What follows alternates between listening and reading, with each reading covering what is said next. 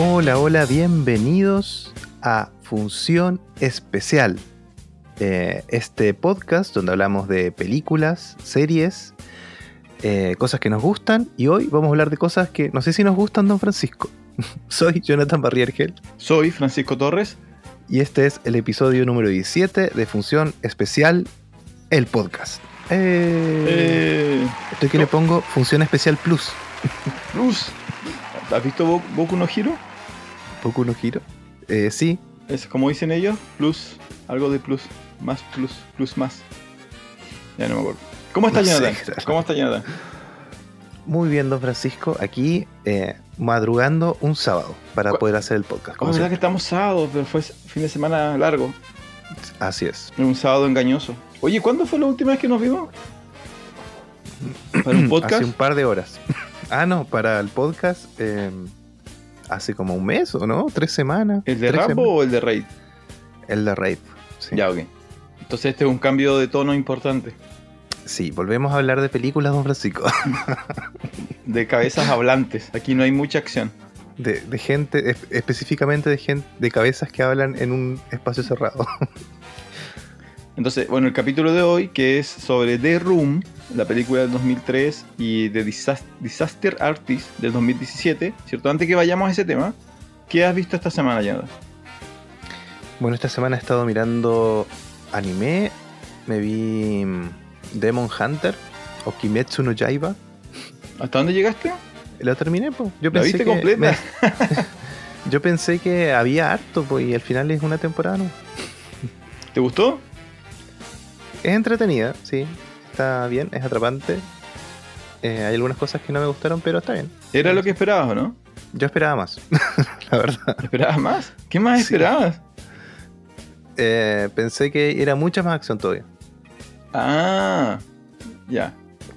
¿Pero quién te la vendió?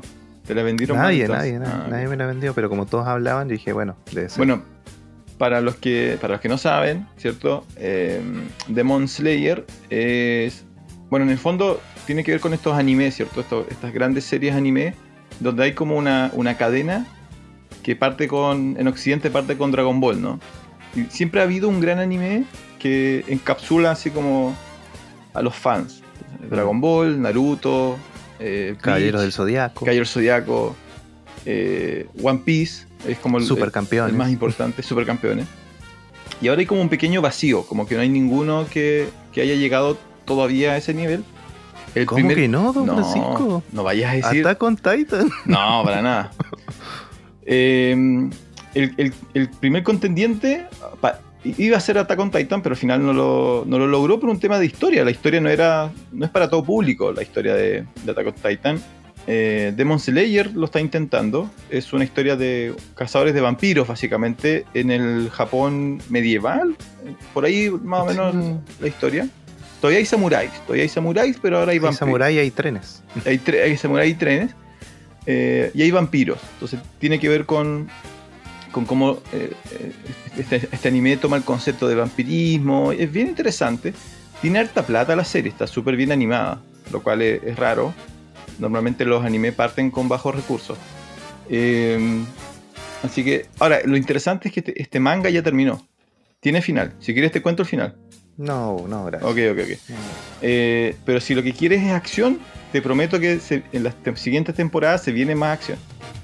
Sí, y aparte, otra cosa que, que- que tiene un recurso muy bonito en la gráfica, en la forma en la que ilustran, que usan un tipo de arte japonés, eh, que el, el más conocido es un, un cuadro, eh, ¿cómo que se llama? La Gran Ola. La Gran Ola, creo que se llama. Sí, Kana, Kana- Kanagawa, Kanagawa. Puede ser que me equivoque, pero es Kanagawa. Así es conocido. Sí, la Gran Ola, Kanagawa. Ese es el, el cuadro que... que es esa ola de colores hermosos, azules, blancos y celestes? sí, es como un uso de, de colores muy vivos Sí. en un estilo como de. Es como una caricatura, pero no es infantil. Es como. No, es que es un arte japonés. Sí, es una, es una- el, sí. Sí, sí, lo usan muy bien. De hecho, de nuevo, la animación está muy bien hecha para ser la primera temporada de un anime. Así es. ¿Y usted, don Francisco, qué, qué ha estado viendo? Yo, mira, como hace dos semanas estuvimos hablando de mm, Minari, en el en, el en vivo, eh, yo me puse a ver, o sea, lo más importante que vi esta semana fue una película que se llama The Farewell. Farewell. Ah, sí. Que no sé si la viste.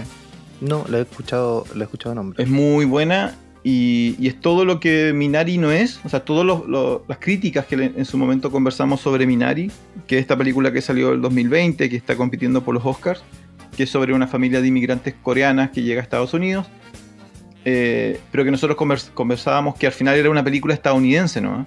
Bueno, The Farewell eh, es una película que está filmada en Estados Unidos, pero la producción es fuertemente eh, china y cumple lo que conversábamos en ese momento de que es una película que te cuenta una historia muy universal, pero también te abre las puertas a, entender cómo otra cultura, como la cultura china, eh, la ve. Y específicamente el tema es súper interesante porque es sobre, al parecer en China, cuando una persona de alta edad se le encuentra una enfermedad, eh, un cáncer, por ejemplo, que le da pocas expectativas de vida, el médico le da la opción a la familia de mentirle a la persona y no decirle a la persona que tiene esa enfermedad, sino darle la oportunidad a la familia de que los últimos meses de vida de esa persona sean meses tranquilos. Es todo un Ah. cuento, es como, es una, ellos lo venden como una mentira blanca, ¿no? Entonces la, la película trata de que es una familia eh, china que su abuela le encuentran cáncer en pulmón, el médico le dice su abuela tiene tres meses de vida, y la familia tiene que discutir y reunirse para despedirse de la abuela sin que la abuela se dé cuenta de que se están despidiendo de ella. Y la gracia es que la familia tiene, eh, una parte de la familia ya se fue a Estados Unidos, entonces vuelven con la mentalidad estadounidense. Entonces está toda la Mm. discusión de por qué no le decimos. Y, entonces es súper interesante, es súper inteligente, tiene muy buenos momentos de humor dentro de ese humor como extraño, ¿no? De- del Mm. humor tragicómico, de, y, lo y, y te hace preguntar, ¿no? ¿Qué harías tú? Así como, o, o qué, o qué te gustaría a ti? Así como si, si Jonathan fuera a morir en dos meses, ¿te gustaría que te dijeran? ¿O simplemente que durante dos meses te hagan tu comida favorita? Claro. Las dos cosas yo quiero. No, porque entonces vas a comer. vas a co- hay, hay una cita súper interesante que ellos usan en la película, que es que nosotros igual lo hemos escuchado, ¿no?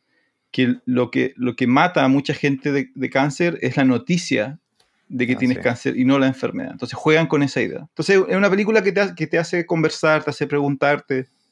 Eh, muy recomendable, es de 2019. Así que es, es ¿De dónde es? ¿Es de Corea o Japón? De- no, es, eh, es una producción estadounidense-china. Ah, ya. Sí. Ah, ya. Ya, ok. Sí. Es súper interesante porque la, la- la productora es estadounidense, pero el- la, la guionista, el director, los actores son todos chinos. Ah, O de herencia china, Muy bien. de Farwell. Muy bien, don Francisco. ¿Sabes qué? Hay un olor medio extraño como a cuero antiguo, como ese, como maletín de abuelito. Mm, Ah, miren, mientras digo esto, don Francisco se para, va a buscar algo ahí a su habitación, ahí está volviendo, es el maletín. ¿Y quién lo trae hoy? Don Francisco.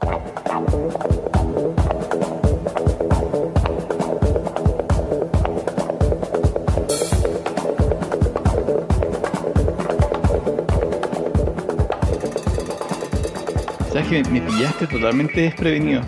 Voy a necesitar alguna pista de, de este tema del maletín. Bueno, eh, ¿qué trae el maletín en esta ocasión? Eh, estuve investigando eh, qué es... Tú, no sé si has, has intentado aprender un lenguaje eh, que no responda a la fonética de nosotros. Sí, para el episodio de, ah, ya, pero eso no fue aprenderlo. de The Ride aprendimos, ¿cómo que? Indonés. Indonés. Yo eh, hace, hace dos años tuve la oportunidad de estar en un curso de croata.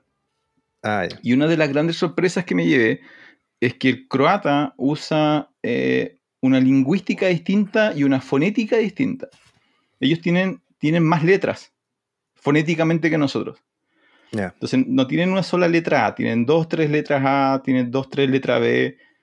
Entonces su, su alfabeto, cuando ellos escriben, cuando ellos lo visualizan, su, su forma de escribir tiene un montón de pistas. Y esas pistas tienen que ver con cómo hablan, cómo cortan las palabras. Entonces, una rayita puede significar que eh, la letra no tenga que leerse o se tenga que leer de otra manera. Eh, y esto es muy típico de los lenguajes eh, del este de Europa, todo lo que es Croacia, Polonia, Rusia, Rusia particularmente. ¿Ya? Entonces se escuchan distintos. Ahora, lo más interesante es cuando una persona que cruza estos lenguajes, ¿no? Cuando estamos obligados a hablar con otra fonética. Bueno, eh, ¿por qué es tan interesante? Porque esto significa que la forma en la cual hablamos nos puede vincular a nuestros lugares de orígenes.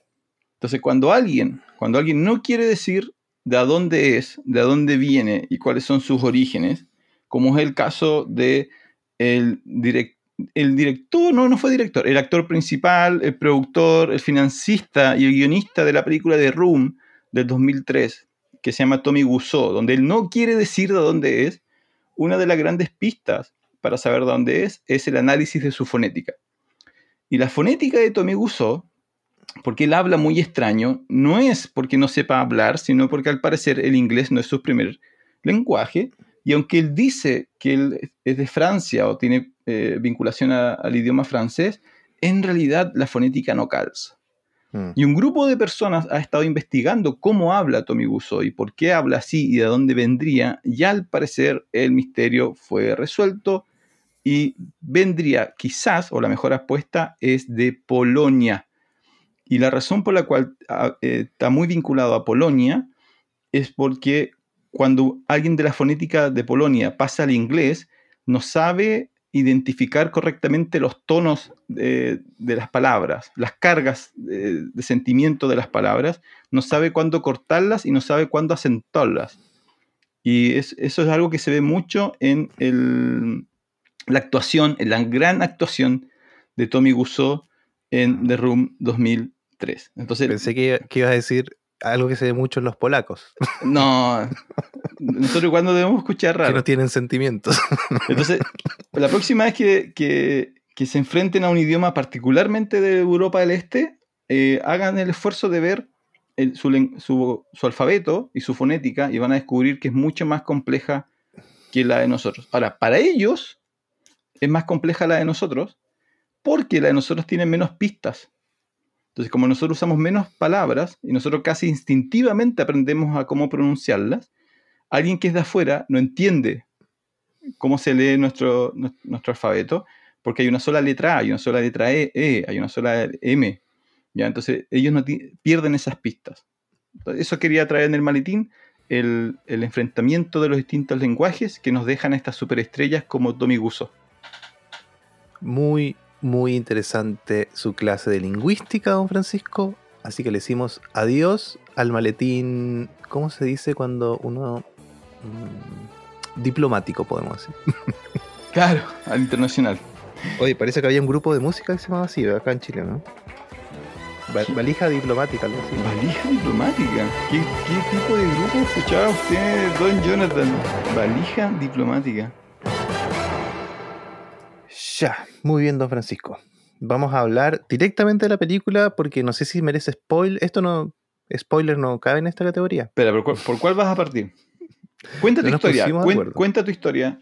Eh, Vamos primero a partir diciendo cómo llegamos ¿Cómo llegaste a estas tú? películas. Cuenta tú. Yo había escuchado nombrar eh, ambas películas hace al menos tres años atrás, por lo menos, sí. Sí, parece que un primo mío, que, a quien estimo mucho, le voy a mandar un saludo, eh, eh, Cristian, y mm, él parece que publicó algo de que, le encantaba la película o algo así. No sé, estoy mintiendo en realidad, creo. y me quedó dando vueltas el nombre de la película, The Disaster Artist y The Room. Y bueno, hace poquito se estrenó en Netflix, me salió ahí el letrerito. Ah, el algoritmo lo hizo bien, de una vez por todas, al fin lo hizo bien, y así que la fui a ver. me, me, quité la espinita. ¿Cómo llegó usted, don Francisco? Ah, no, pero, pero tú llegaste a Disaster Artist. Mm. Claro, que estamos, tenemos, que, tenemos que generar el hype como corresponde. The Room, que es una película de 2003, es considerada una de las peores películas de la historia del cine. Una de las mejores peores películas. Una de las mejores peores películas. Y esa es como su eslogan. Pero es una película fuera de Estados Unidos bastante oculta. Como que en Estados Unidos tiene culto, pero no tuvo impacto afuera porque es una de las peores películas. Mm. Y el, el 2017 salió una película que se trata de esa película, que se llama Disaster Artist. Y esta sí fue más conocida, de hecho tuvo, ganó algunos premios, y como dices tú, llegó a Netflix. En tu caso, tú no habías visto The Room. No, no la había visto. Tú De hecho, llegas- la vi hace pocos días. Tú llegaste a Disaster Artist primero. Sí. En mi caso, yo conocía The Room porque dentro de mis exploraciones eh, de análisis de cine, ¿cierto? Pasé por una etapa donde quería ver eh, cuál era mi feeling con el mal cine, con el cine malo. Descubrí que no tengo feeling con el cine malo. Eh, pero eso me obligó a, a ver The Room, ¿no? A buscar las peores películas. y inevitablemente en toda lista te aparece, te aparece The Room, que no hay que confundir con la película Room. Ah, sí, hay varias películas que se llaman Room y The Room. Que- sí, pero la, la del 2015 es una excelente película que estuvo para los Oscars, eh, donde está esta chica que hizo de Capitán, eh, Capitán Marvel, eh, Bra- Bray Larson. Bray Larson.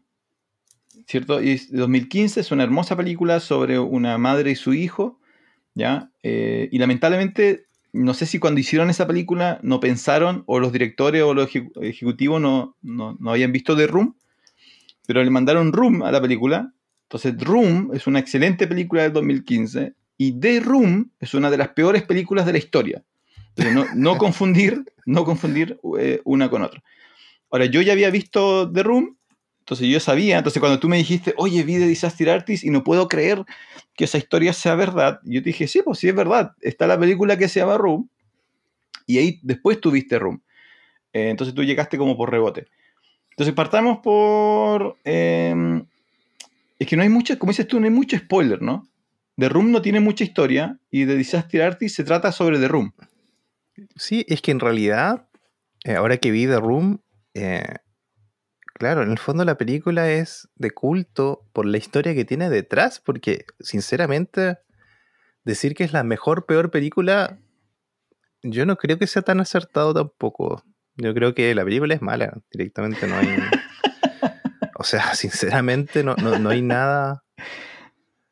Ya, pero espera, Es espera. que, es que se pueden discutir varias cosas, le vamos a discutir el apartado técnico, por ejemplo, es uno, claro, pero la historia es otra. Entonces tú puedes hacer una buena historia, mal grabada, con sonido malo. Igual sería una mala película, buena película. O al revés, puedes hacer algo excelentemente grabado y que la historia sea un desastre. Claro. Pero Exacto. esta tiene todo. po. ¿Qué es, qué es pa- qué es para ti? ¿Qué es para ti? Porque tú, tú eres muy cuidadoso cuando haces los reviews de decir que algo es malo. ¿Qué, tiene que tener tiene- una película para que tú digas, no, es, es mala? Mira, lo básico tiene que, tiene que estar lo básico. Para mí lo básico es que la historia se cuente bien.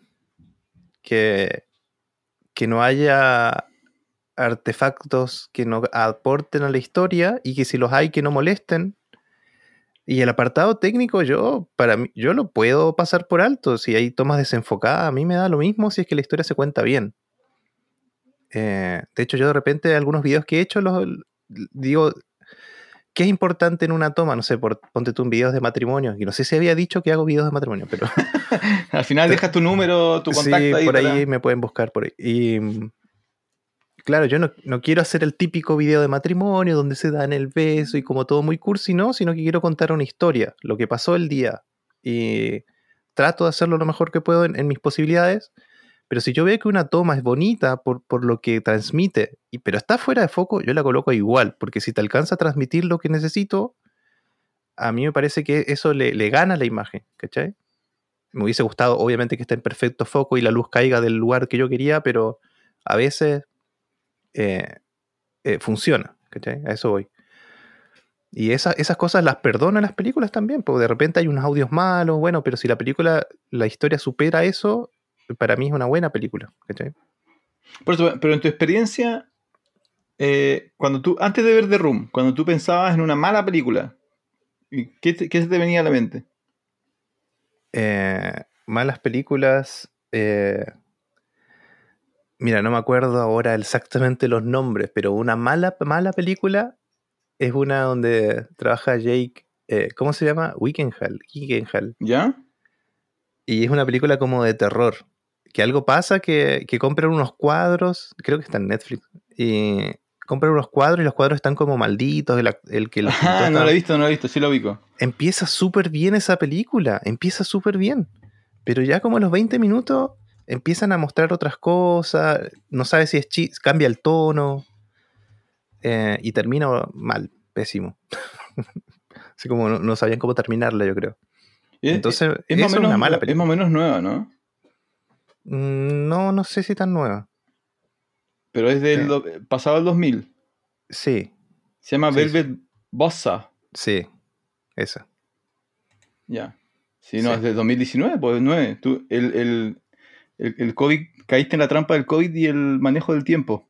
Puede ser, pero no parece que fuese tan nueva. Oye, pero tiene 61% en Rotten Tomatoes. Oh, es mala, es mala. y otra, otra que me acuerdo ahora es una que igual está en Netflix. eh, no me acuerdo el nombre, pero se trata de, que es como un campamento donde te entrenan para el fin del mundo, así. Oye, que eh, a guardar bien la comida para que dure más años, cómo hacer tu refugio, cómo entrenarte, ¿cachai? Es como que si hay un apocalipsis de lo que sea, tú te estás preparado, ¿cachai? Y la película, de nuevo, empieza súper bien y te muestra como una situación con unos personajes y tú empatizas con la situación y después eh, se pierde todo el hilo, se pierde todo el hilo y termina de, de una forma muy diferente. Y los personajes principales eh, mueren enseguida.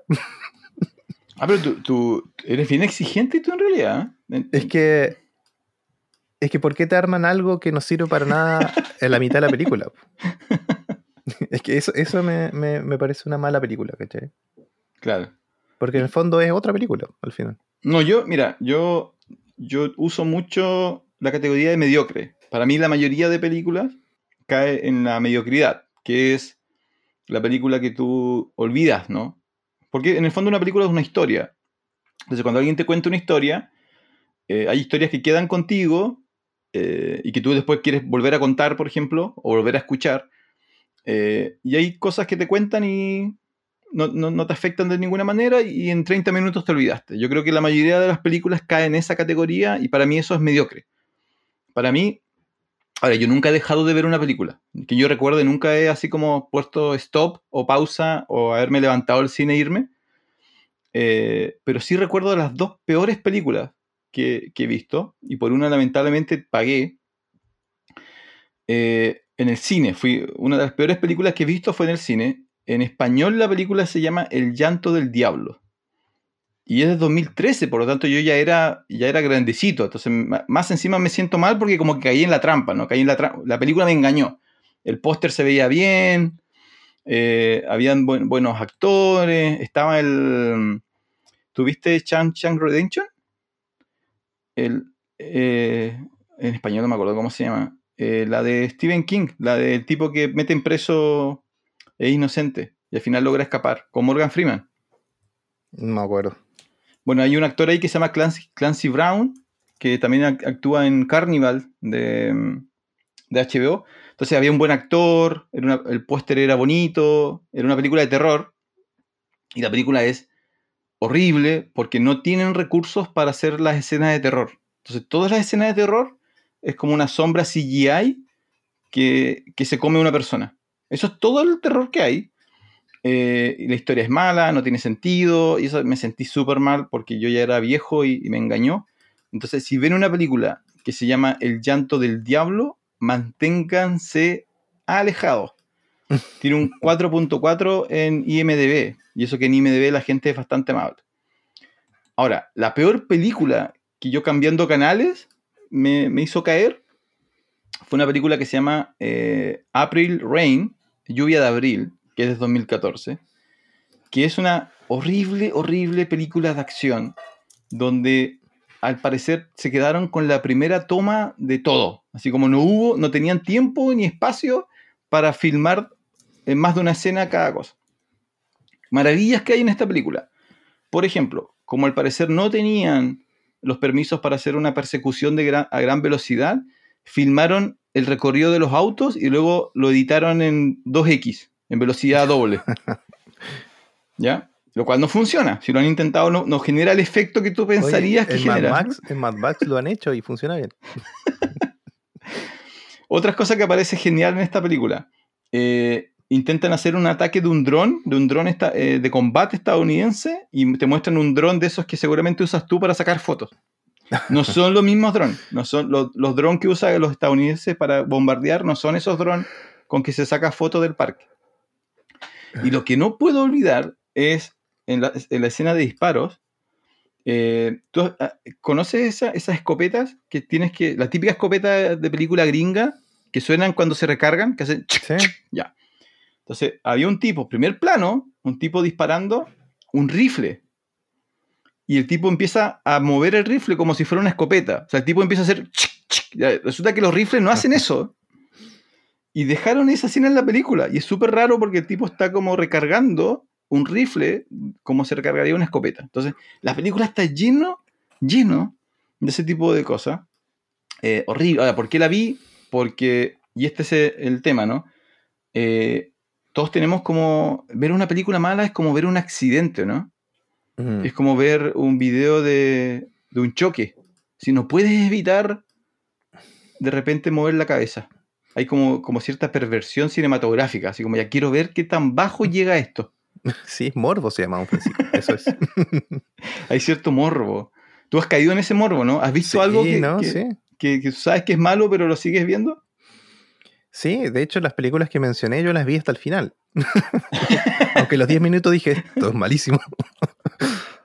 Porque igual siempre hay, claro, hay cosas que son tan malas que te ríes, o hay cosas que son tan malas que te dan rabia, pero esa rabia igual te gusta. Sí, hay, Así hay- que es morbo nomás. hay un morbo. Ahora, hay, hay- hay un universo de personas que se dedica a eso, que solamente buscan eh, malas películas. Hay actores que son, o sea, directores que son ultra conocidos. Y dentro de eso... No sé si, si viste esas Char-.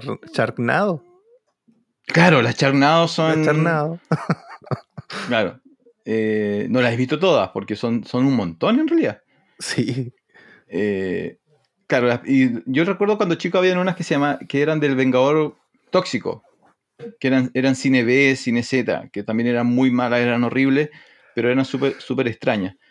Eh, bueno, en, esa pirámide de películas malas eh, está, está The Room, ¿no? Está cerca del- de la punta. Yo, la verdad, del Charnado 3, sí. yo no la encuentro. yo no la encuentro tan mala. Yo creo que, que tiene que ver con el tipo, tiene que ver con Tommy Wiseau. Yo creo que si no estuviera él, eh, la película no. Nadie hablaría de esa película. Hubiera, Ah, sido, sí. hubiera sido olvidada. Sí, sí, en realidad. eh, bueno, vamos a hablar de la película. Ya dijimos que no sé si valen los spoilers acá, pero si quiere ir a verla antes de que hablemos, vaya. Este es el momento. Alerta spoiler. Alerta. Este podcast contiene spoilers. A ver, empecemos entonces hablando de The Room. Empecemos no? con The Room. Eh, bueno, ya dijimos que escrita, dirigida, No, no está- producida no por. dirigía, no sé, ¿o sí? Sí, sí, dirigida también. Ah, al final Por- se, se- se guardó el título de director. Parece que sí. Parece que. A ver. ¿No la tienes por ahí? Fíjate en los créditos finales, parece que sí. Ah, que puede ser que el director no haya querido. Claro. le- Lo se que pasa es que el director, el director es el que dirige la película, no necesariamente el que está detrás de la cámara. po. No, lo que pasa es que si, yo- si yo era, yo entendería a un director eh, escapando de esta película. po. O sea, no, no creo que mucha gente quiera su nombre vinculado a The Room. Sí, bueno, eh, ¿por qué es mala la película según yo? Porque eh, es una historia simple, pero además de ser simple y sencilla, eh, tiene un guion horrible, que repite muchas cosas, no tiene conexión, el montaje es malo, eh, y tiene escenas en la cama que son innecesarias y innecesariamente largas. Entonces la película en sí, sinceramente, es como algo que escribiría un niño en la secundaria, así como en la educación media, eh, que no sabe mucho de cine, porque se nota, y, o no ha visto muchas películas, no sé, no sé, es, es como un ejercicio muy amateur, yo creo. Claro. Eh, o sea, es eso. Es una película que nadie debería ver. Es un.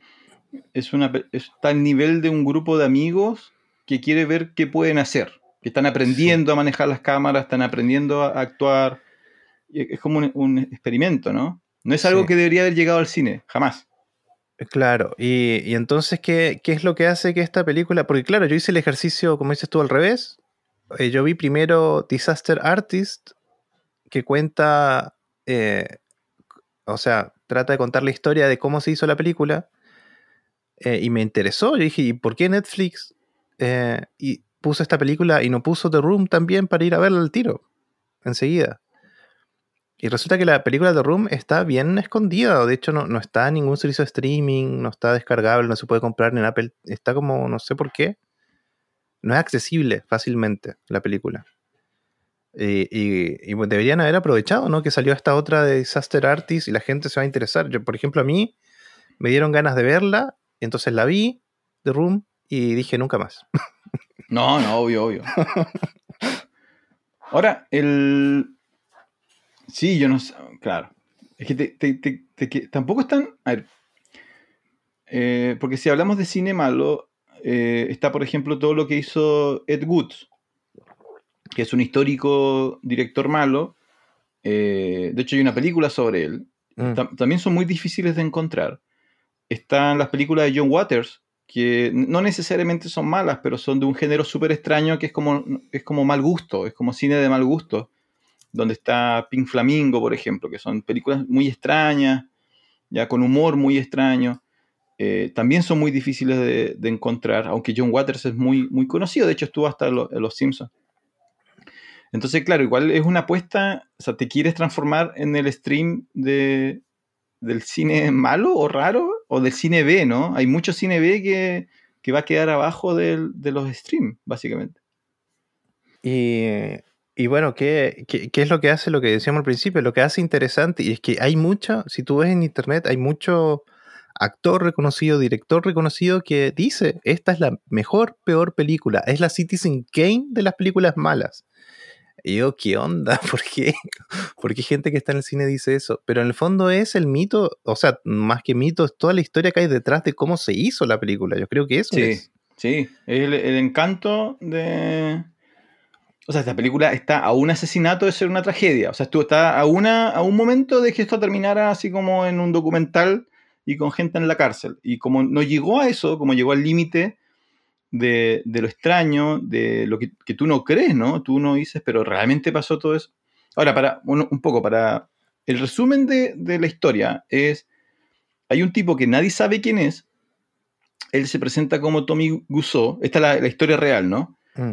Que eh, él quiere ser famoso, quiere ser actor, pero no sabe actuar realmente, realmente no sabe actuar, no es una cosa así como, no es Hollywood eh, discriminándolo, es que no sabe actuar. Eh, y de alguna manera él tiene una cantidad de recursos económicos, de lo cual tampoco nunca se ha sabido de dónde salió, y él financia su película, sin saber, él escribe la película sin saber escribir guiones, él la produce sin saber producir, se mete en la dirección sin saber dirigir, y ese protagonista sin saber actuar. Esa es como la Mm. descripción de The Room. Pero como tiene la plata, ¿cierto? Eh, él no estafa a nadie, o sea, le, le pagó a todo el mundo, despidió a, a- a muchos en, en el camino, pero le pagó a todo el mundo, y generó esta película y logró que la película tuviera un estreno. La historia de la película, de la trama de la película, es súper simple. Es eh, básicamente un tipo, un buen tipo, ¿cierto? Al cual su pareja lo engaña con su mejor amigo y eh, termina en un enfrentamiento y en una tragedia. Ya es una historia que no tiene nada de original, ¿cierto? En, en este caso la diferencia es que de nuevo está, tiene toda esta mitología de que el protagonista, que tiene que sostener tu película, ¿no? No sabe actuar. Y, hablando, y bueno, ahí vamos a dar ejemplos de que al parecer ni siquiera entiende eh, los momentos que, que tiene que generar. Sí. Eh, pero además la película tiene como, eh, bueno, ahí vamos a llegar al tema técnico, ¿no? No necesariamente está tan, tan, tan mal filmada porque hubo plata. Entonces no está filmado con una cámara de familia filmando sus vacaciones, está, sino que es como este juego donde tú te empiezas a preguntar, ya, pero, pero ¿cómo llegaron a eso? ¿Cómo hicieron eso? Eh, hay actuaciones que no están tan malas, o sea, no sabían lo que estaban haciendo, está todo este misterio que luego fue resuelto en una novela que se llama The Disaster Artist, que está escrito por el coprotagonista y entre comillas el amigo de, de Tommy Gusseau, ¿cierto? Eh, que se llama Greg Sesteno. Cestero. Y esa novela es la que compra eh, la productora de Seth Rogen, que es amigo de James Franco. Y hacen, en el fondo de Disaster Artist es la adaptación de la novela o del libro que relata qué es lo que pasó filmando The Room. Entonces, como una apertura a este misterio de eh, qué es lo que estaba pasando detrás. Entonces, The Room, la historia no es muy, muy interesante, pero si tú la ves, con, o sea, si te sientas a ver la peor película, claro, sabes a lo que vienes y vas a encontrar un montón de cosas muy extrañas y muy simpáticas en general. Y luego tú te sientas a ver The Disaster Artist y te cuentan cómo llegaron a eso. Y bueno, lo, que dices tú, que, todo este tema que está alrededor de la película es... Eh, claro, en Disaster Artist vemos... Eh, bueno, está basada en el libro, pero igual tiene que haber un poco más de, de como licencias que se toman para que sea más atractiva para, el cine, ¿no? Pero eh, esta persona que, que, nadie conocía y que de repente dice, ¿sabes qué? Yo voy a financiar la película y, nosotros ya hablamos que hacer películas no es barato en Hollywood. O sea, tienes que tener un estándar. Y lo que se dice, porque no hay cifras oficiales, es que la producción puede haberse gastado como 6 millones de dólares en hacer esta porquería. Claro, esa es parte del misterio, ¿no? 6 millones de dólares que salieron del bolsillo de, Tommy Wiseau. Eh, y de hecho, el, yo no sé si es así, no, no lo chequeé, pero en la película Disaster Artist establecen de que él compra las cámaras. ¿Te acuerdas que, hablamos de que las cámaras no se compran, se arriendan? Sí, sí, eso está. O sea, a ver, el nada, ninguno de los pilares que presenta Disaster Artist eh, está exagerado, está todo confirmado. Entonces, el, que él fue y compró las cámaras cuando normalmente se arriendan, que es lo que conversamos en el capítulo anterior, ¿no? Porque yo no sabía, yo te pregunté a ti y a Julio, y ustedes me decían, no, pues las cámaras para hacer películas son tan caras que nadie las compra, mm. sino que se arriendan, y los únicos que las compran o las hacen son estos super directores que ya son ultra famosos. ¿Cierto? Tú me mencionabas a, Kubrick, creo que, ¿no? Sí, que mandó a hacer los lentes, sí. Claro, pero no es normal hacer eso. Eso significa que, por ejemplo, cuando Scorsese filma, Scorsese, su productora va, arrienda los equipos y después los devuelve. Tommy Guzzo compró y lo compró por ignorancia. Esa es la interpretación. Él no sabía cómo funcionaba el proceso, entonces dijo, no, mm. démelas porque yo tengo, tengo plata. No, y aparte que, compró equipos para filmar en dos formatos diferentes. Eh, grabó en HD, así como digital, y grabó en, en, 35 milímetros, en, en celuloide. Entonces, eh, son procesos diferentes, es todo diferente y encarece, es hacer dos películas, aunque tengas las dos cámaras ahí mismo. Es filmar todo dos veces, ¿no?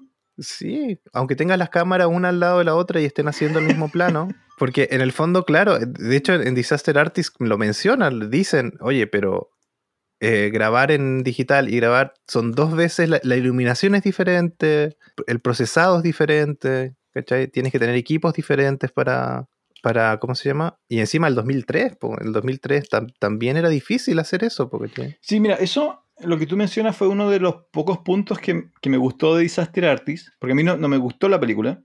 Eh, oh. la diferencia es que, claro, tú, tú la viste, para ti fue como la apertura al misterio de The Room. Eh, en cambio, yo ya, yo ya, la había visto, entonces... Eh, a mí me, me, da la impresión que Disaster Artist es... Una noche estaba James Franco eh, con sus amigos, viendo The Room. Tomando. Y como, claro, y como chiste dijeron así como, oye, podríamos hacer eh, una película sobre esto. Y Franco seguramente tenía ganas de actuar como Tommy Gusó seguramente lo imitaba en la fiesta.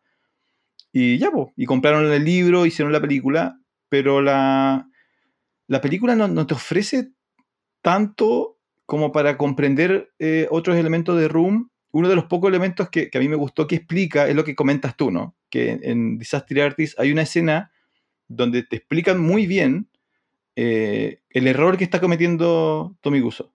Como dices tú, alguien le dice así como, oye, no, necesitas comprar los equipos porque, porque nadie hace eso. Y además son dos formas de filmar distintos que va a requerir el doble de gastos y no más. Y Tommy Guso dice, no, no, igual lo quiero hacer. Claro, y eso, eso tú no lo sabes en The Room, sino que lo aprendes viendo The Disasters, eh, artes. Y eso, pero hay, muy pocos momentos de eso que te ayuda a comprender lo horrible que es The Room. Para alguien que no, para alguien que no sabe filmar. Me imagino que para ti ver The Room era, era observar un montón de cosas que tú dijiste, pero ¿cómo pasa eso? ¿Cómo pasa eso? ¿Cómo pasa eso? Tengo listado. Sí, no, eh, es eso lo que te decía, ¿no? Tiene hartos problemas de iluminación. Es que vamos a partir diciendo que, que entonces sabemos que hay plata metida acá. po. Entonces, la iluminación es rara, hay problemas de continuidad, continuidades. Continuidad cinematográfica. La también llamada raccord hace referencia a la relación que existe entre los diferentes planos de una filmación, a fin de que no rompan en el espectador la ilusión de secuencia. Entonces, en The Room pasa de que hay conversaciones donde la protagonista está tomando vino, eh, hablando con una amiga, y en un plano está tomando el vino, y en el otro plano el vino está abajo en la mesa. en el contraplano, ¿cachai? Es como, o alguien está diciendo algo y la boca se mueve, se nota que se mueve el pómulo y, y no dice nada. Espérate, con- contraplano es cuando, en este contexto, es cuando típico do- do- dos personajes conversan y te van mostrando como las nucas. Claro, Claro. hay, una, hay reglas para eso, eh, y, y bueno, la continuidad es una. Oye, pa- ese es un paréntesis que yo quiero preguntarte, a- quiero aprovechar de esto. Si- bueno, me imagino que tú no has filmado muchos contraplanos, ¿sí? ¿Te ha tocado? Sí, sí, pues cuando grabo matrimonios lo aborto. ¿Cuál es tu...? Claro, tú no, eso no es una actuación, tú no le puedes decir al... No. Claro, cuando el tipo le está diciendo te amo toda mi, tú no le puedes decir corte, no, por favor, Julio, vuelve a repetir. El, el- cuando hay contraplano, ¿cuál es tu opinión sobre que tú escuches al tipo al cual estás viendo la nuca? O sea, que, que a mí me molesta mucho cuando la- lo que escucho viene del tipo al cual no le veo la boca. En la buena filmación eso genera sensaciones y justamente está bien usado si te genera la sensación que necesita la película. Entonces puede en ser las que películas cierto- de terror funciona mucho, que la persona habla y tú le ves la nuca y te Ah, incomoda, claro. ¿cachai? Claro, porque respondes a, a la cara del, del otro. Claro, y lo otro que pasa es que es posible también que hayan hecho todas las tomas y después se dan cuenta, uy, ¿sabes que este audio no funciona? o se cruzó a alguien, o no sé. Entonces el único plano que tienen es la, la nuca, ¿cachai? Entonces le hacen un plano cortito y pasa mucho en, en edición. Yo, por ejemplo, mira, yo podemos volver a los matrimonios, parece que vamos a hablar harto de matrimonio, matrimonio hoy. Y lo que dices tú, yo en los matrimonios yo no hago actuar a las personas, me tengo que mover yo para generar los planos. Y en el cine tú puedes grabar plano y contraplano moviendo la cámara, haces todos los planos y después mueves la cámara para otro lado y act- los actores actúan varias veces, ¿cachai? O puedes grabar a más de una cámara, que es lo que hacen las telenovelas. Las telenovelas graban con tres cámaras, cuatro, porque los actores actúan una vez nomás, ¿cachai? Sí, Sí, a eso no por lo eso, sabía. Sí, por eso los planos son limitados y las telenovelas tienen unos planos bien cortos. Sobre todo las novelas más latinoamericanas de bajo presupuesto, o sea, de, tele- de televisión, no por decir de bajo presupuesto, eh, son más limitadas las acciones, ¿cachai? Oye, Ya, pero el tema va- es que- Vamos a hacer que- un capítulo de telenovela, ¿no? Puede ser. Puede ser. Y, y, bueno, a lo que iba yo es que, claro, yo, ponte tú que yo grabo, los- a los novios están en el altar mirándose uno al otro y se están colocando el anillo, ¿cierto? Yo grabo solo. Así que yo me tengo que mover y grabo a la novia que se vea que está llorando, ojalá. Y, pero la grabo a ella nomás. Ese es el objetivo, el objetivo del llanto era novela. Claro. Emocionada, entonces la muestro a ella. Pero si ella no está emocionada, muestro el- las manos, ¿cachai? El anillo. Porque el plano es corto, ¿cachai? Es cerrado. Y cuando el novio le toca, yo tengo que moverme y ir a hacer el contraplano, ¿cachai? Me, me voy del lado de la novia para ver el novio de frente. ¿Cachai? Pero a veces pasa de que el- en ese movimiento algo pasó, él empezó a hablar antes o puso el anillo mal y yo estaba grabando el anillo. Entonces se, se- eh, parcho con tomas y cambio el tiempo nomás, ¿cachai? Capaz que el audio de él lo tengo bien, pero no tengo una toma bien de él hablando, entonces muestro el anillo. Aunque eso pasó antes o después, ¿cachai? Claro. Entonces en edición se arregla harto. Eh, por Ahora- eso hay, hay una frase, hay una frase en el mundo audiovisual es lo arreglamos en post, que es lo arreglamos en postproducción, cuando se edita o le agregamos un efecto y listo. Ahora, si. Por eso, eso genera la pregunta de si The Room, cuando nosotros vemos The Room, estamos viendo lo mejor que pudieron lograr. O sea, que hay una versión peor de Room escondida en alguna parte. Es muy probable, pero también algo que no sabemos es que si Tommy Wiseau igual se metió en la edición. O sea, ¿te acuerdas que hablamos de edición? Que el, el editor es el que... eh, hay mucha, mucha, mucha info en, internet. Hace poco vi un video en vivo de, de las personas que hicieron Mank y hablaron cómo editaron. Y, su relación con Fincher, que Fincher, ya dijimos que es un tipo insoportablemente perfeccionista, ¿cachai? Entonces el tipo dice, yo monto todo antes de mostrarle a David y, dice, pero tengo que fijarme que el plano esté bien, porque tú puedes reencuadrar, si, la, si el cuadro no te da, puedes reencuadrar, mover la imagen para que quede mejor, ¿cachai? Y él hace todas esas pegas, reencuadra, hace todo, si hay que hacer cámaras lentas, la hace al tiro. Todo eso para que el primer corte que vea Fincher lo vea lo mejor posible, porque si el, el cuadro está mal, Fincher, él decía él, me va a joder hasta que yo reencuadre eso y él va a estar todo el día pensando que está mal encuadrado.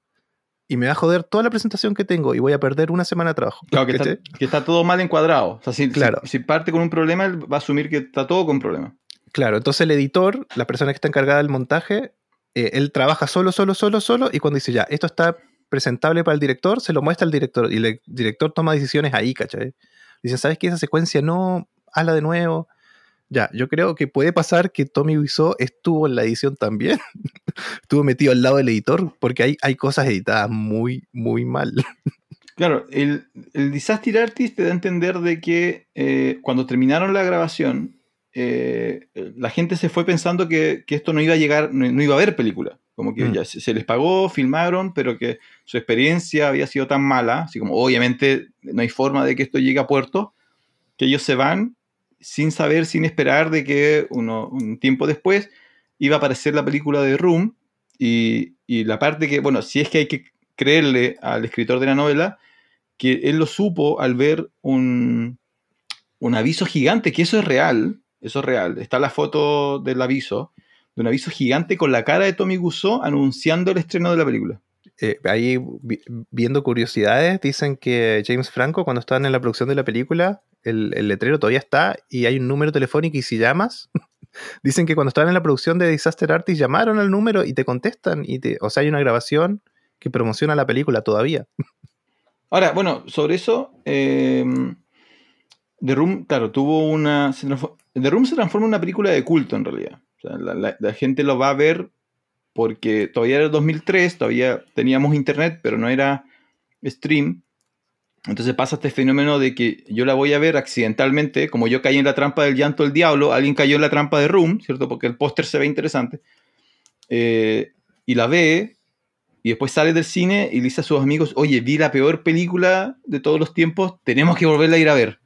Porque tiene como este, este encanto raro eso es masoquismo, ya no es morbo. Eh, esta gente que le gusta ver películas malas, ¿no? Eh, y van la otra semana y la vuelven a ver, ¿cierto? Y ahora son tres los que vieron la peor película y los tres van a buscar a su amigo y dicen, oye, oye, realmente esto es horrible y hay una escena donde él se ríe de una historia horrible.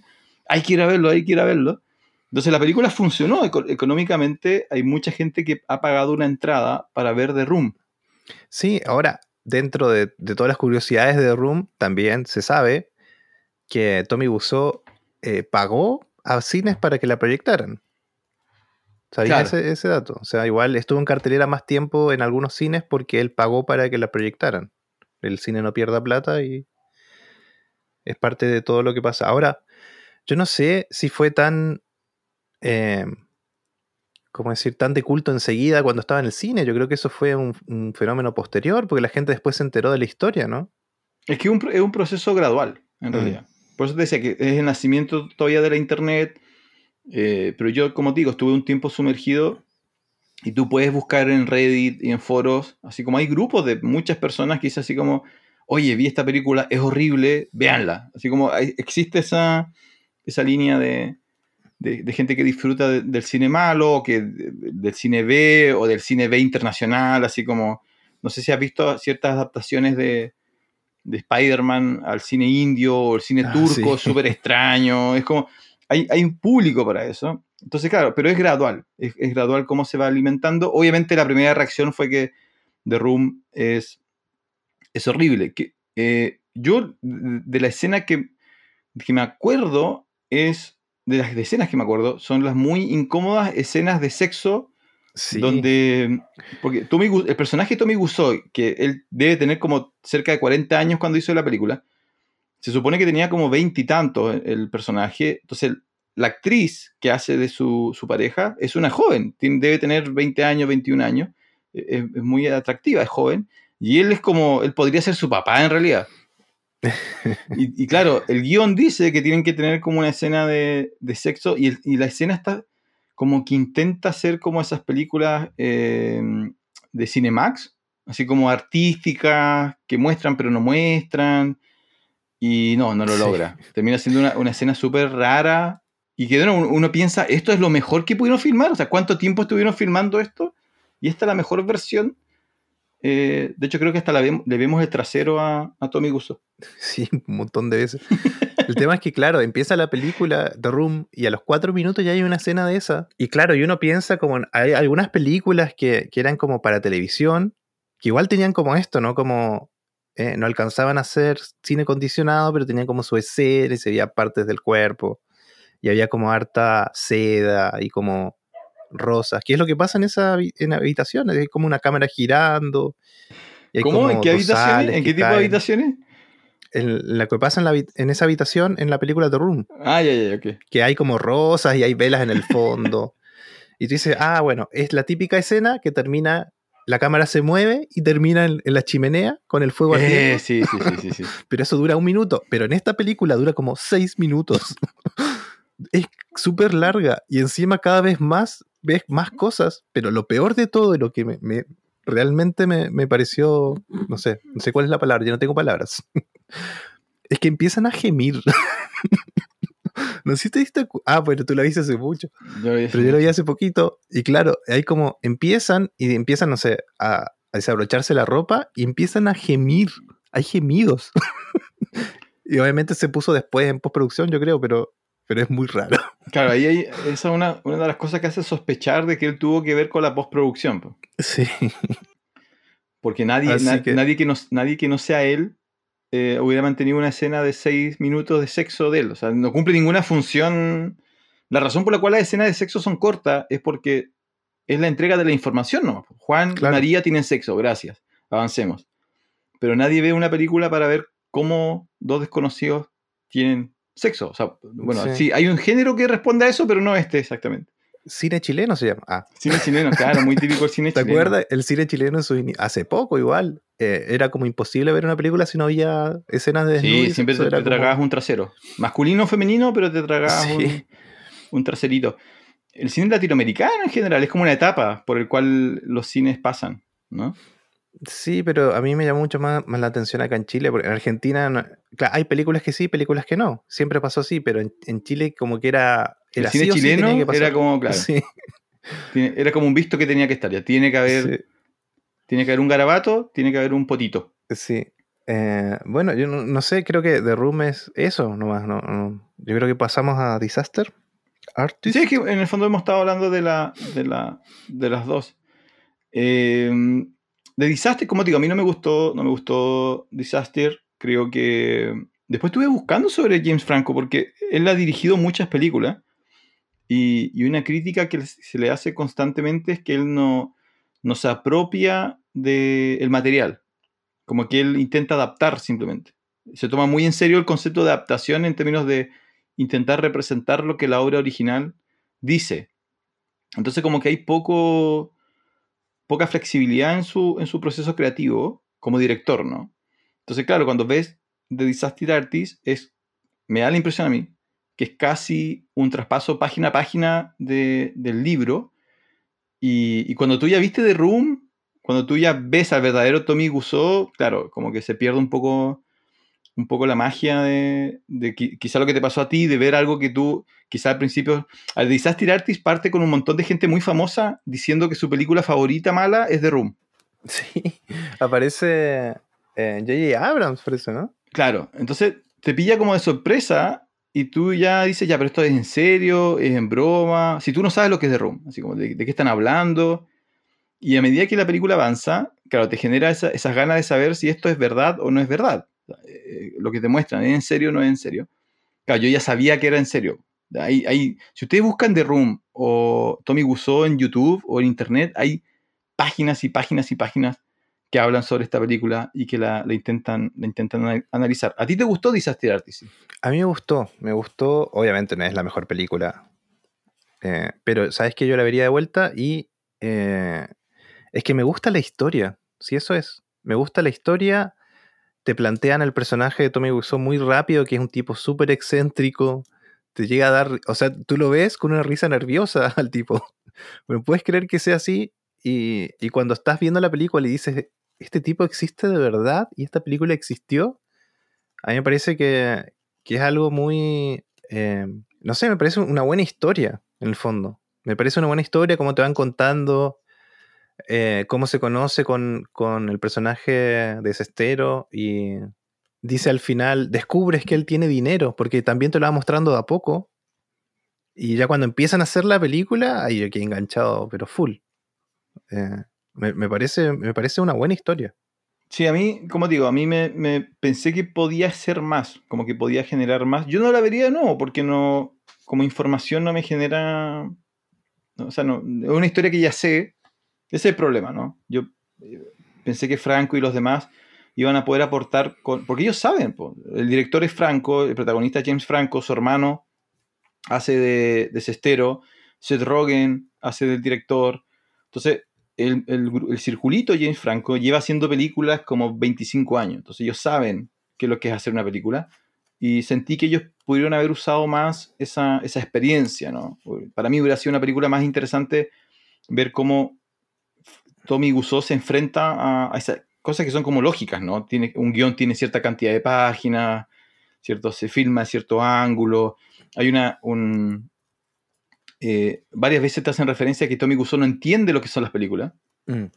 Eh, y que él, por ejemplo, él gasta dinero construyendo una esquina de un edificio cuando el edificio lo tienen al lado. O sea, ellos podrían haber ido a filmar esa esquina y en vez de eso Tommy Wiseau como productor ordena que repliquen esa esquina dentro de un, de un set y el director le dice, oye, pero ¿para qué gastaste esa plata? Y Tommy Wiseau le dice, no, porque así se hace en Hollywood.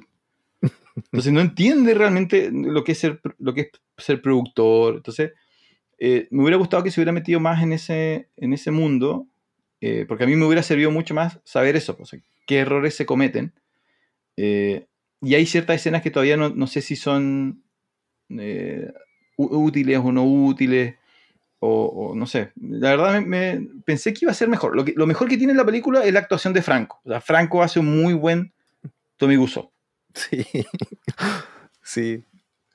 Eh, pero además tiene, a mí, me parece que está bien, la historia está bien, tiene la historia de cómo él conoce al actor y, dejan ahí como una, no sé si incógnita, pero algo abierto de que no será que a él le gustaba el otro tipo, eh, porque al final es como su mecenas, ¿cachai? En algún momento en la película.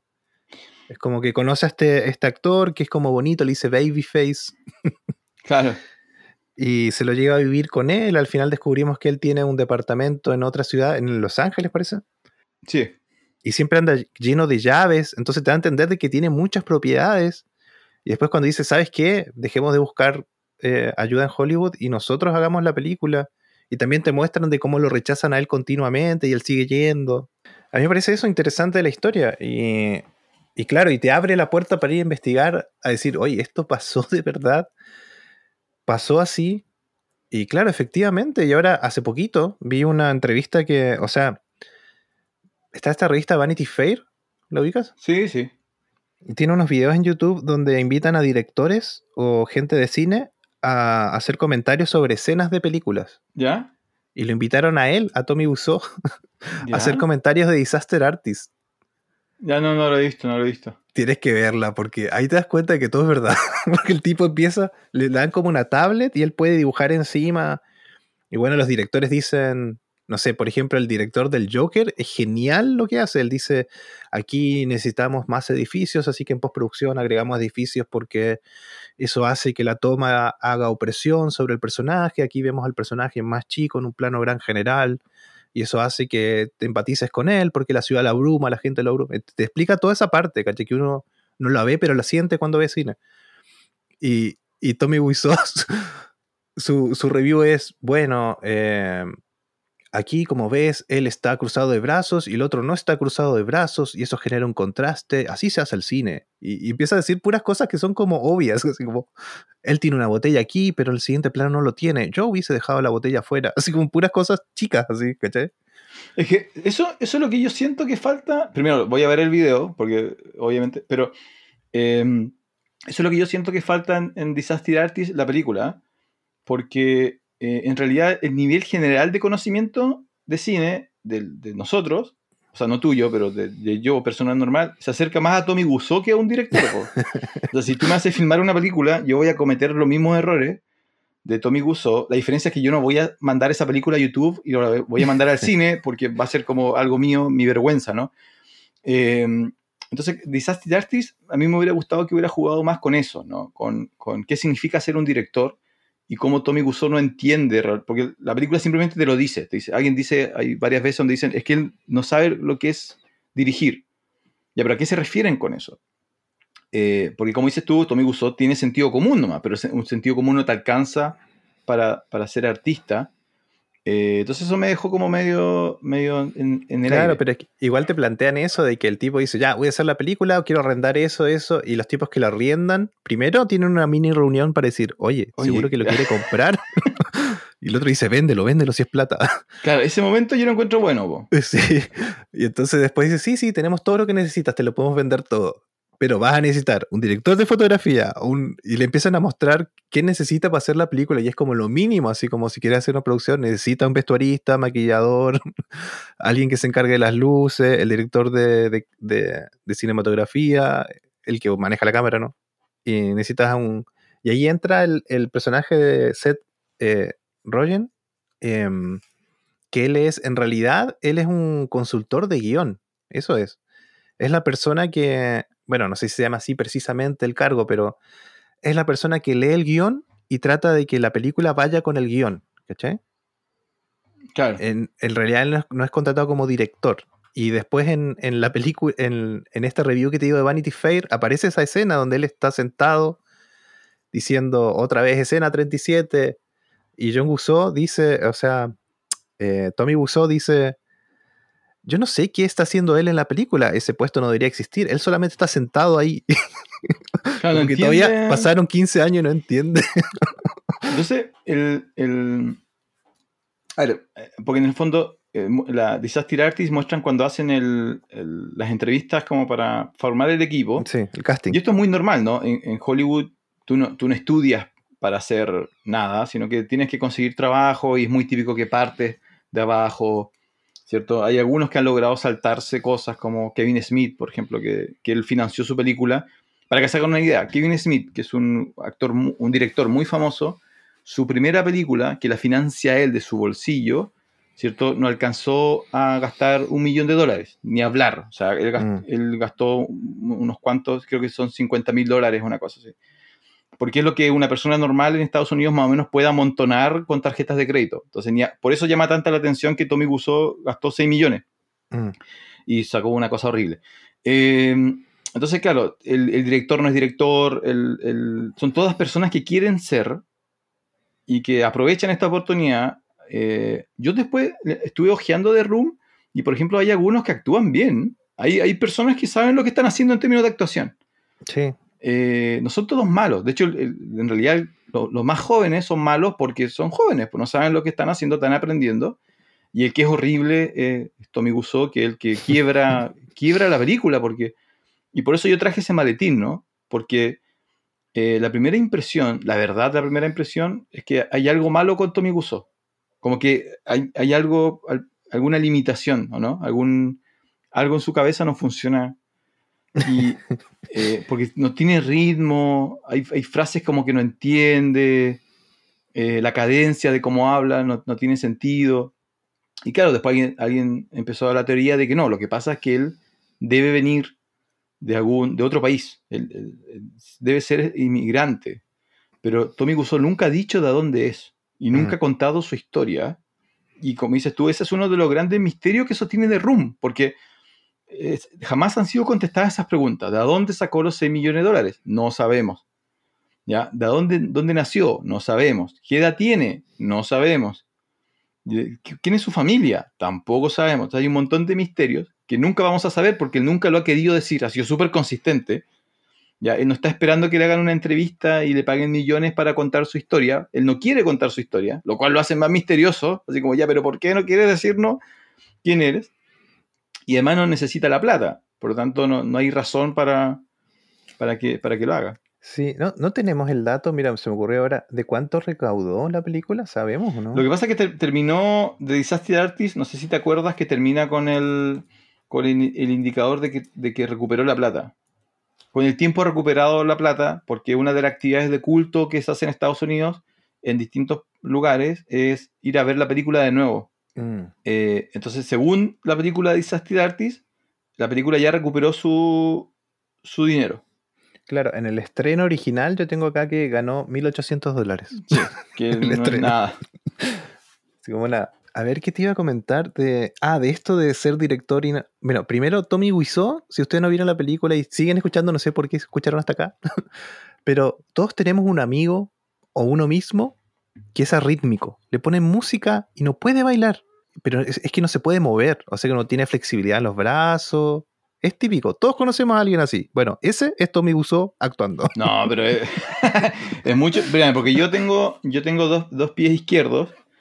eh, yo no, tengo nada de ritmo, ya no, no sé tocar ni, ni, el timbre de la puerta. Eh, pero una de las cosas que llama la atención es que él no, no sabe leer ciertas emociones, al parecer. Eh, y hay una Sí. escena muy famosa donde eh, su el coprotagonista le está contando que a una chica que engañó a sus parejas la atacaron y la mandaron al hospital. Y la escena que queda en la película, la escena que queda en la película, o sea, la mejor escena que le pudieron sacar a Tommy Wiseau es él riéndose de la historia. Sí. Y él diciendo, ¡ah, ja, ja, qué buena historia! Que no, no tiene nada que ver con, con el contenido de la, de la anécdota, con el sentimiento de la escena, con la actuación de su coprotagonista. O sea, él no está reaccionando, es- simplemente está repitiendo lo que su cabeza cree que tiene que decir. Sí, bueno, en Disaster Artist justamente esa escena la, la colocan y hacen varias tomas y le dicen, no te tienes que reír, es algo terrible. Y le dice, pero son interacciones humanas, los humanos actúan así. empieza, empieza a justificarse y al final la toma queda. pues. Claro, queda, eso es lo mejor que tenían. Entonces, ¿cómo fueron las otras escenas? Como para, para que fu- fuera lo mejor. Hay un, un momento que me gusta mucho de Disaster Artist es cuando hay una escena donde la escena de la botella, po, que él sube.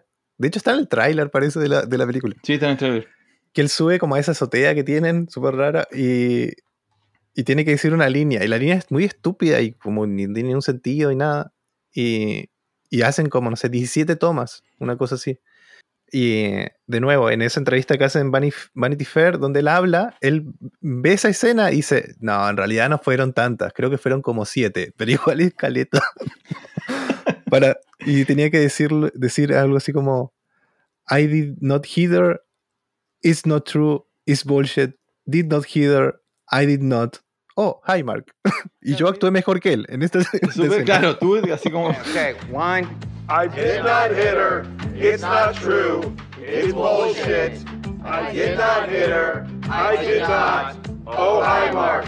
Take 17, action. como él escribió el guion, entre comillas el guion, eh, él como que son conversaciones donde hay una solo- un solo personaje. Porque pues, dice, eso es como una conversación donde yo te digo, oye, Jonathan, eh, sabes que tu- la, la vecina dijo que tú la insultaste y tú me respondes, no, no lo hice, está mintiendo, ¿cierto? No lo hice. ¿Cómo le crees? Es una conversación y él solamente presenta como la, la parte de un personaje y no se entiende por qué está diciendo eso, en qué contexto y además lo hace como un robot. Y, y termina con un, oh, hi Mark, como un saludo. Él se supone que está enojado, así como, oye, es una mentirosa, ¿cómo dice eso? Ah, hola Jonathan. Y es como, no, no, no calza. Eh, de nuevo, y cierta interpretación tiene que ver con que él, él no entiende el lenguaje inglés. Él no solamente Sí, aprendió otro idioma, sino que nunca logró comprender. Y es algo que si tú ves de, de ciertos eh, otros países, por ejemplo, de nuevo, los que tienen otro, otra fonética, otro lenguaje, les cuesta el inglés. Y por eso uno dice, ah, los rusos hablan raro, o los croatas les cuesta el inglés. Es, es normal. Pero bueno, normalmente esa gente nos filma una película donde ellos son los protagonistas claro. antes de aprender el idioma, que es, de nuevo, es... Si, si alguien quiere, quiere probar esto, hacer una- un video, es normal que la primera vez salga mal. Me imagino que tu primer video eh, debe estar quemado en algún jardín para que nadie vea eh, lo que hiciste, ¿cierto? Eh, porque no lo muestras, ¿no? Es un proceso de aprendizaje, un par de amigos que filman algo, ¿ya? No está diseñado para llegar al, al cine. eh, y eso es lo que hace especial de Room. Es como, ¿sabes que yo, yo lo pensaba? Eh, es como cuando un colegio hace actuar a niños. Y, y el papá va y el papá sabe que el niño está actuando mal. El Pero papá graba con la cámara. po. Son niños y... ah, ya, es como para pasarlo bien, es algo para disfrutar nomás, es para darle confianza a los niños. Pero tú no filmas una obra escolar y lo subes a Netflix. Sí. Y, mm, Y eso. sí, con cámara que vale mucho. Claro, eso es lo otro, eso es lo otro. Ahora, para, para cerrar el, el tema de Tommy Wiseau, eh, las hipótesis son que él dice que viene de New Orleans y después admitió que, que según él viene de Francia.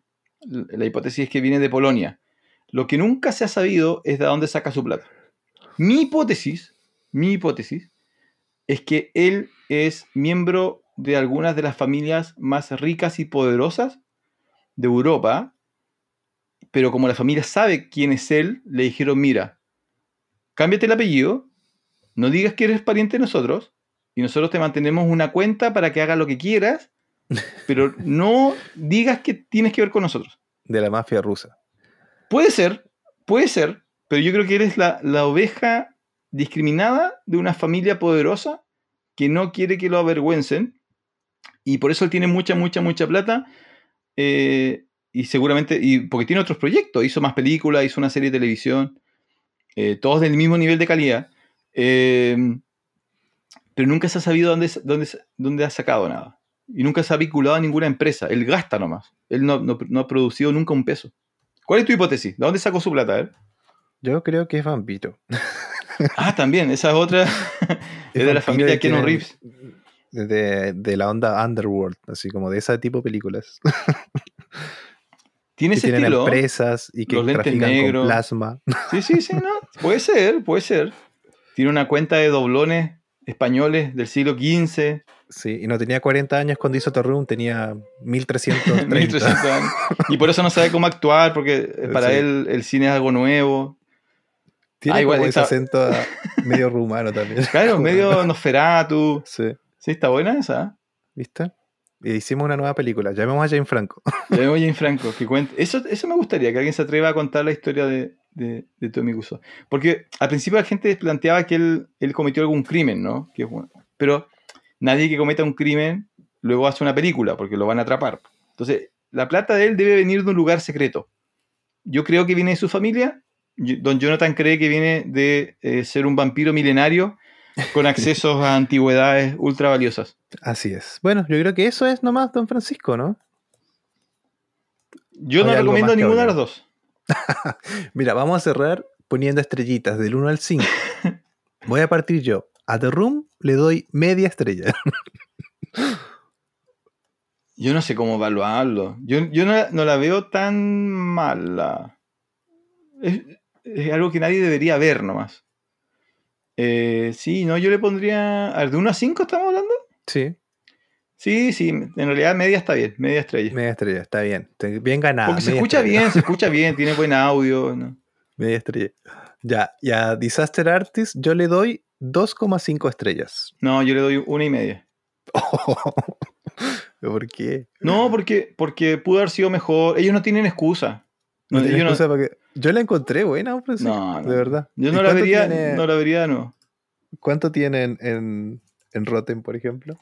No, tiene, no, tiene un 91, lo cual es porque. por- yo creo que Disaster se sostiene por la fama de Room. Así que no, no, no pasa nada. Bueno, muy bien, don Francisco. Dejamos descansar estas dos películas. Las peores películas. Así es.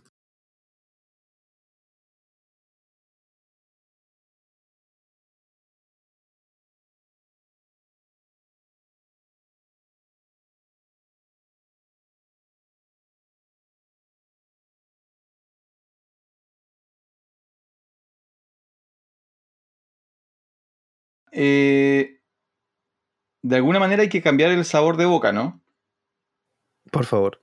Así que le vamos a pedir a Jonathan que baje al sótano a buscar la bolsa mágica, la bolsa mágica de cosas de tres estrellas o más y meta su manito, ¿cierto? Y saque al azar algo. Pucha, don Francisco, no, no era lo que yo pensaba porque yo traje una recomendación que no supera tres estrellas. No, entonces no es solo una recomendación. Dije, vamos a hablar de películas malas, bueno. Pero esta sí, dentro de las malas, ah, es buena.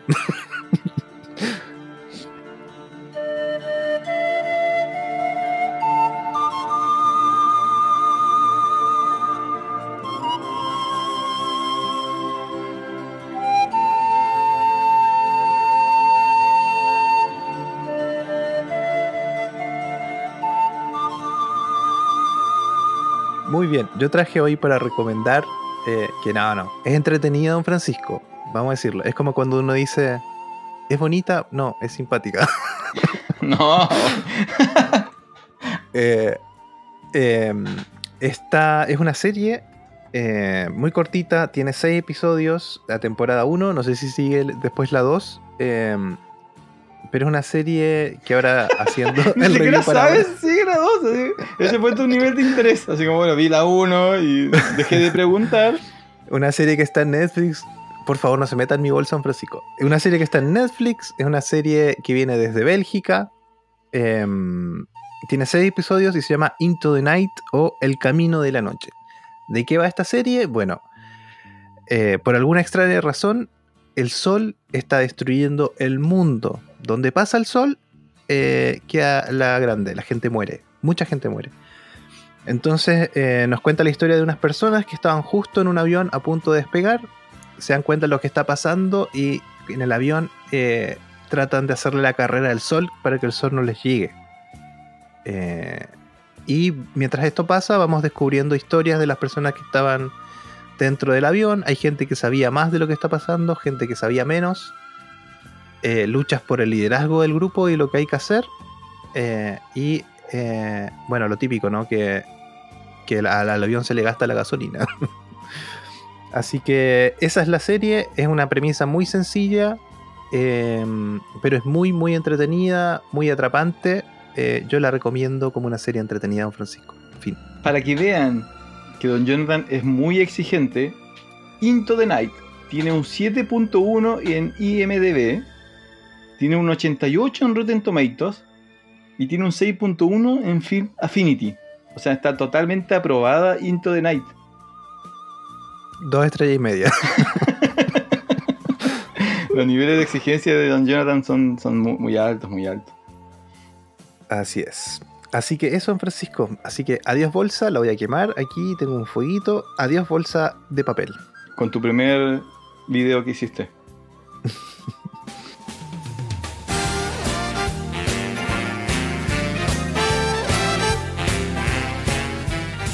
Ya, muy bien, don Francisco. Llegamos al final de este episodio de, de películas mediocres, según usted. Yo diría una mala y una medianamente buena. Eh, ¿Cómo la pasó? No, bien, bien. Me gustan estos experimentos donde, donde llegamos de distinta manera a, a distintas películas y te generan distintas reacciones igual. Así es. Le vamos a mandar un saludito a don Julio que no estuvo presente hoy por cuestiones eh, electorales. Candidato a concejal, don Julio. Así que vote Sí. por. Busque un Julio en su en la hojita y marque ahí. En su papeleta. Sí. Eh, Un voto por don Julio es un voto por el pueblo. Sí, me imagino cómo sería la publicidad. Eh, Viste que en la franja electoral en la tele tienen como, no sé, un segundo y medio para decir lo que tienen que decir. no sé si te acuerdas uno que decía, trabajo, trabajo, Sí, trabajo. sí, sí. No, digo, y apare- aparecen hartos Tommy en la franja electoral también. Uy, sí, sí, también. Así que don Julio ahí, no, no, don Julio no está candidato todavía. O, o lo menos eso nos dijo. Yo no lo he visto en la franja. Alcalde Pero está de trabajando. esas comunas sí. chiquititas. está trabajando ahí por, por algunas campañas, así que le mandamos un saludo a don Julio. Eh, Yo creo, que- yo creo que es mentira y lo hizo para no ver The Room. Oh, sí, tiene toda la razón, don Francisco. Igual lo vamos a hacer a ver The Room. No le vamos a decir que grabamos este episodio. Eso, eso, hagamos eso, hagamos Y lo eso. vamos a citar. lo vamos a citar a grabarlo y le vamos a decir, oh, mira, ya está listo. Muy bien. Em, bueno, nada más que decir. eh, un agrado aquí hablar de cine, de mal cine en este caso. Pero siempre, siempre es bueno. Em, bueno, eh, redes sociales don Francisco. Estamos en Instagram, estamos en Instagram Función Especial, Facebook Función Especial, eh, Twitter, eh, ¿cómo era? Fusión Especial, Fusión Especial. Función especial, sin la E. Especial, perfecto. Eh, y estamos preparando nuestra, invasión a, no sé si a Twitch o YouTube. Bueno, la cosa es que en algún momento vamos a estar, no van a poder escapar de Función Especial. Así es. Y mm, también pueden enviarnos un, ya no sé qué decir, un mail eh, a funcionespecial.podcast.gmail. Recuerden que por mail, por redes sociales o por lo que sea eh, que quieran contactarnos, nos pueden recomendar cosas que ver, cosas de qué hablar. También tenemos habilitado una plataforma, don Francisco, ahí, ¿ah? que no, no habíamos dicho nada, pero nos puede invitar un cafecito y con ese cafecito nosotros podemos ir a arrendar una película o comprarla, ¿ah? para poder seguir hablando. ¿Le gusta el café, don Francisco, supongo? Sí, obvio. Muy bien. Así que eso, nada más que decir. Eh, llegamos al final de este el episodio número 17 de nuestro podcast Función Especial. Hablamos de The Room y Disaster Artist. Soy Jonathan Barría Argel Soy Francisco Torres. y esto fue Función Especial. Adiós.